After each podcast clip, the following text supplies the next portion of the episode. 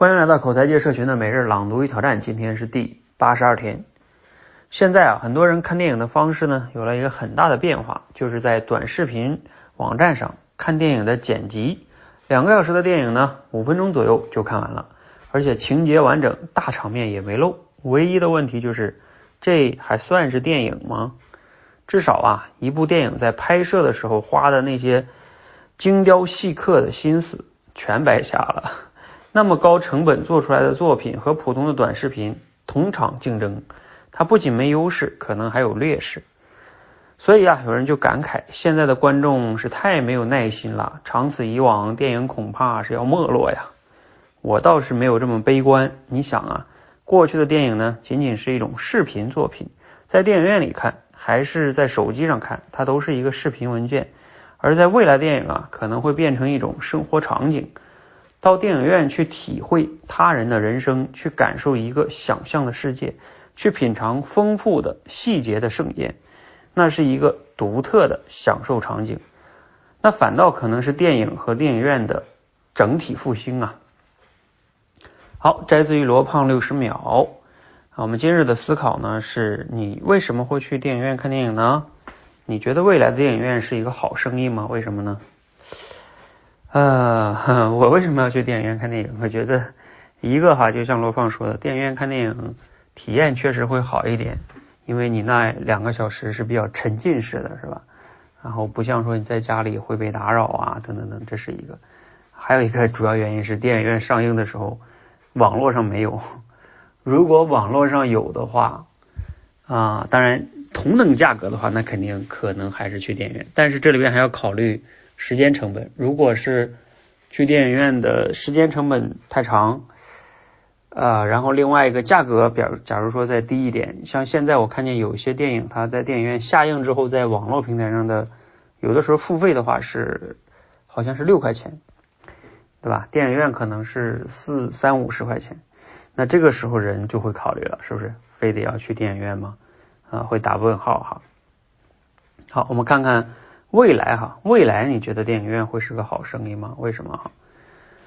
呃，我觉得像罗胖说的哈，就是那他确实是电影院里边有时候能做到那种让你更感受那些细节啊，丰富的体验，呃，确实是一个很好的感觉哈。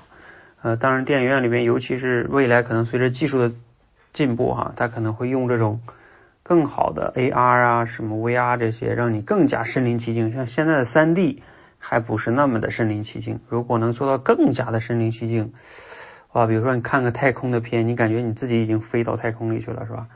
那种感觉我估计更会吸引大家去看。随着这个技术的完善，哈，那肯定电影院确实是还是一种体验经济嘛。但是呢，啊，反过来说，就随着这种什么 AR 啊这种的发展，在家里如果要是带上，给你的身体弄上一点这种东西，未来。就是虚拟世界，你就进入进去了，那是不是在家也有一个丰富的体验呢？那是不是躺在床上是吧？啊，戴上那种什么 VR 眼镜啊，那是不是也就没有必要非得去电影院了呢？好，这个也是一个嗯值得打问号的地方啊。我甚至这里边有一个脑洞啊，因为我前两天参加了一个两天的线下的培训，就是之所以大家去电影院，可能还有一个原因是，有的时候，比如说你看了一些喜剧或者什么的。现场观众会有笑声，就是你感觉你是和大家一起在看电影，这个感觉也是比较好的。我记得我们小的时候在农村电影院，农村会放电影，然后所有村里边的这些啊，我们这些小孩啊，这个乡亲们啊，都一起看，在在那个路大街上啊，那感觉也是挺好的。就是这里边的背后在于，就是有这么多人陪你一起看这一个电影，在这一刻。啊，这个也是挺好的。但是未来，比如说这些观众与观众之间，如果能形成一个呃交友互动，呃，我觉得也是一个挺好的。就是你想嘛，比如说同样一个电影，这些人他之所以都选择花钱花时间来看这个，肯定是比较喜欢这一个。那这个过程中能不能产生一定的社交呢？哎，我要是电影院，我可能就想搞一搞这件事情。你想，大家在同一个时刻花了两个小时坐在这儿，那这些人，哎，如果能产生点链接，交到了有一些朋友，啊，那我还觉得挺有意思的，是不是？就不仅是花这几十块钱了，为什么现在电影院没有人做呢？